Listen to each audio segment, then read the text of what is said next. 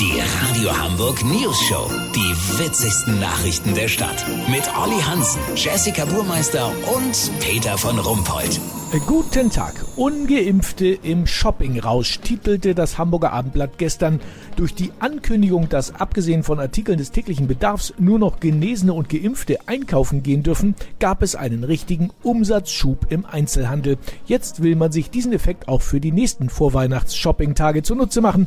Angeblich wird schon an einer neuen Verordnung gearbeitet. Olli, wie wird die aussehen? Auf welcher Grundlage funktioniert sie? Peter, die nennt sich ISS und heißt Immunisierungs Sales Strategy. Sie wurde vom berühmten Konsumforscher Ludger Irsen an der Consumer University of Insanity in Detmold entwickelt. Ziel ist es, die Shopping-Zeitfenster für bestimmte Konsumenten mit Hilfe des Impfpasses und anderer Parameter so zu verkürzen, dass weitere rauschartige Konsumfeldzüge ermöglicht werden können. Weißt, wie ich mein? Nee, noch nicht so ganz ehrlich gesagt. Also die gegen Corona ungeimpften haben ja im Grunde nur bis morgen Zeit, Weihnachtsgeschenke zu shoppen. Deswegen auch der Run auf die Läden. Die kurze Zeitspanne sorgt dafür, dass die ausgeschlossene Gruppe mehr unüberlegter und wahlloser einkauft, weil sie weiß, ab Samstag ist Schicht im Schacht. Das spült natürlich Kohle in die gebeutelten Einzelhandelskassen. Deswegen wird jetzt beschlossen, dass zum Beispiel Leute, deren Tetanusimpfung älter als 10 Jahre ist, ab Montag nur noch zur Sparkasse gehen und in Blumenläden einkaufen dürfen.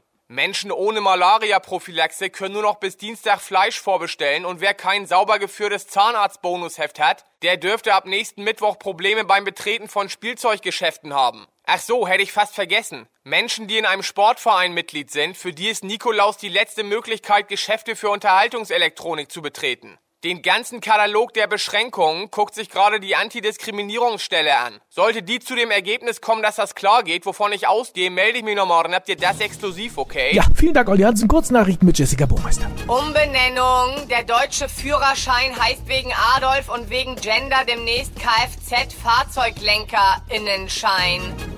Neuer Trend. Statt Einladungskarten versenden immer mehr Menschen Ausladungskarten. Christmas-Eilmeldung. Der Weihnachtsmann soll nicht geimpft sein.